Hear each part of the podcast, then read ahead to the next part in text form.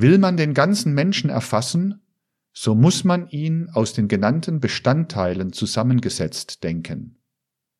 Der Leib baut sich aus der physischen Stoffwelt auf, so dass dieser Bau auf das denkende Ich hingeordnet ist. Er ist von Lebenskraft durchdrungen und wird dadurch zum Ätherleib oder Lebensleib. Als solcher schließt er sich in den Sinnesorganen nach außen auf und wird zum Seelenleib. Diesen durchdringt die Empfindungsseele und wird eine Einheit mit ihm. Die Empfindungsseele empfängt nicht bloß die Eindrücke der Außenwelt als Empfindungen, sie hat ihr eigenes Leben, das sich durch das Denken auf der anderen Seite ebenso befruchtet wie durch die Empfindungen auf der einen. So wird sie zur Verstandesseele. Sie kann das dadurch, dass sie sich nach oben hin den Intuitionen erschließt, wie nach unten hin den Empfindungen. Dadurch ist sie Bewusstseinsseele.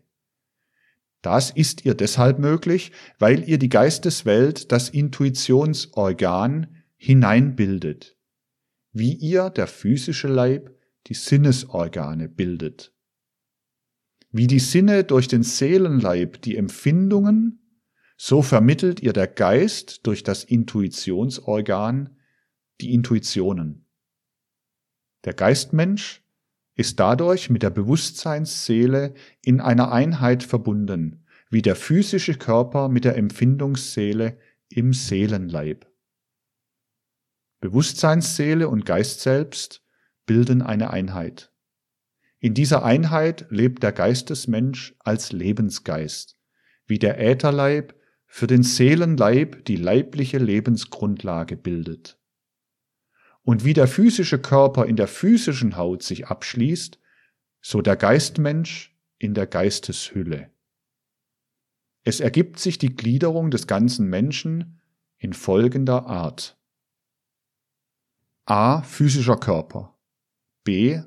Ätherleib oder Lebensleib. C. Seelenleib.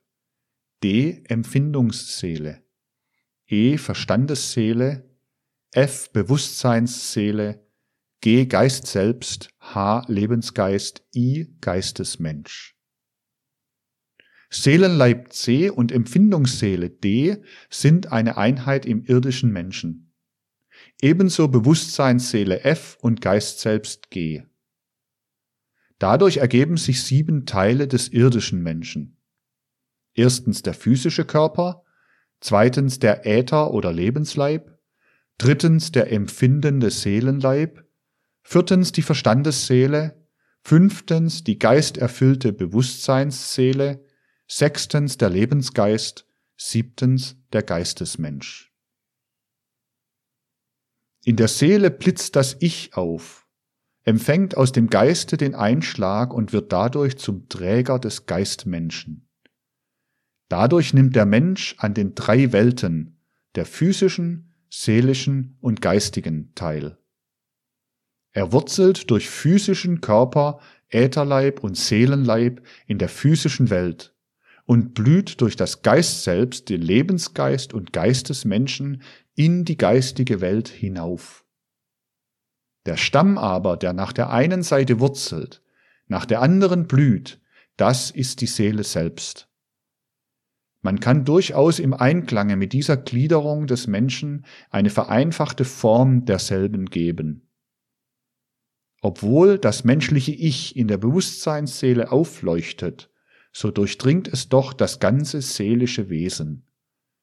Die Teile dieses seelischen Wesens sind überhaupt nicht so scharf gesondert wie die Leibesglieder. Sie durchdringen sich in einem höheren Sinne. Fasst man dann Verstandesseele und Bewusstseinsseele als die zwei zusammengehörigen Hüllen des Ich, und dieses als den Kern derselben ins Auge, dann kann man den Menschen gliedern in physischen Leib, Lebensleib, Astralleib und Ich. Mit dem Ausdruck Astralleib wird dabei hier das bezeichnet, was Seelenleib und Empfindungsseele zusammen sind. Der Ausdruck findet sich in der älteren Literatur und sei hier frei angewendet auf dasjenige in der menschlichen Wesenheit, was über das sinnlich Wahrnehmbare hinausliegt.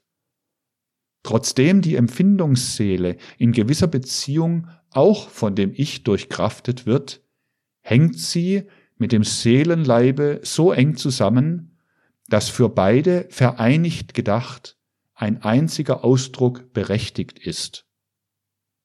Wenn nun das Ich sich mit dem Geist selbst durchdringt, so tritt dieses Geist selbst so auf, dass der Astralleib von dem Seelischen aus umgearbeitet wird.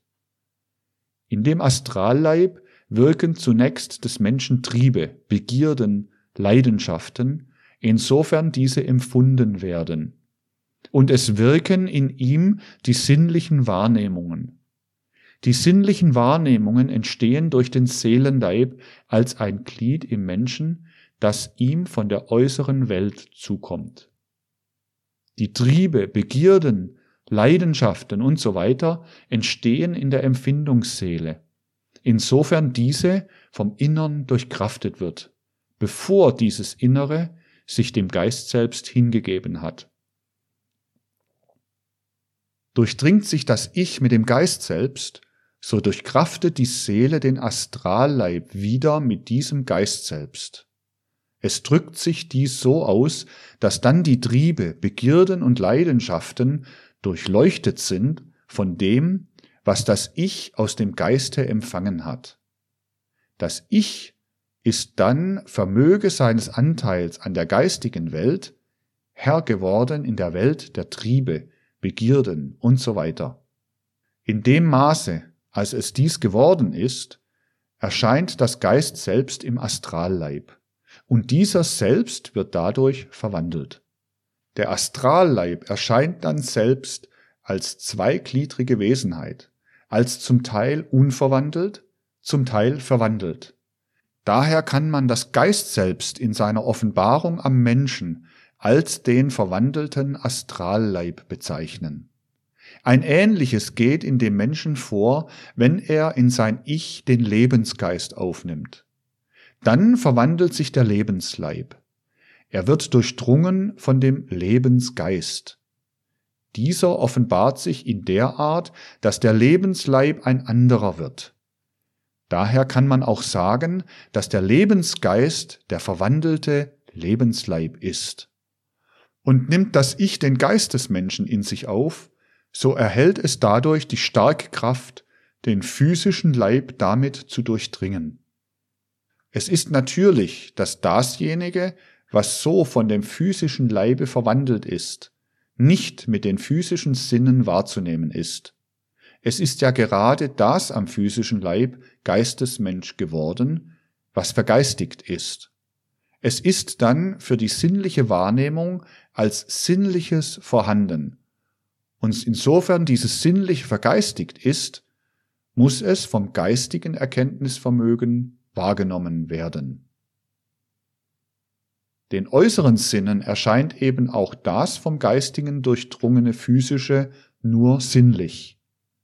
Mit Zugrundelegung von alledem kann man auch folgende Gliederung des Menschen geben. Erstens physischer Leib, zweitens Lebensleib, drittens Astralleib, viertens Ich als Seelenkern, fünftens Geist selbst als verwandelter Astralleib, sechstens Lebensgeist als verwandelter Lebensleib, siebtens Geistesmensch als verwandelter physischer Leib.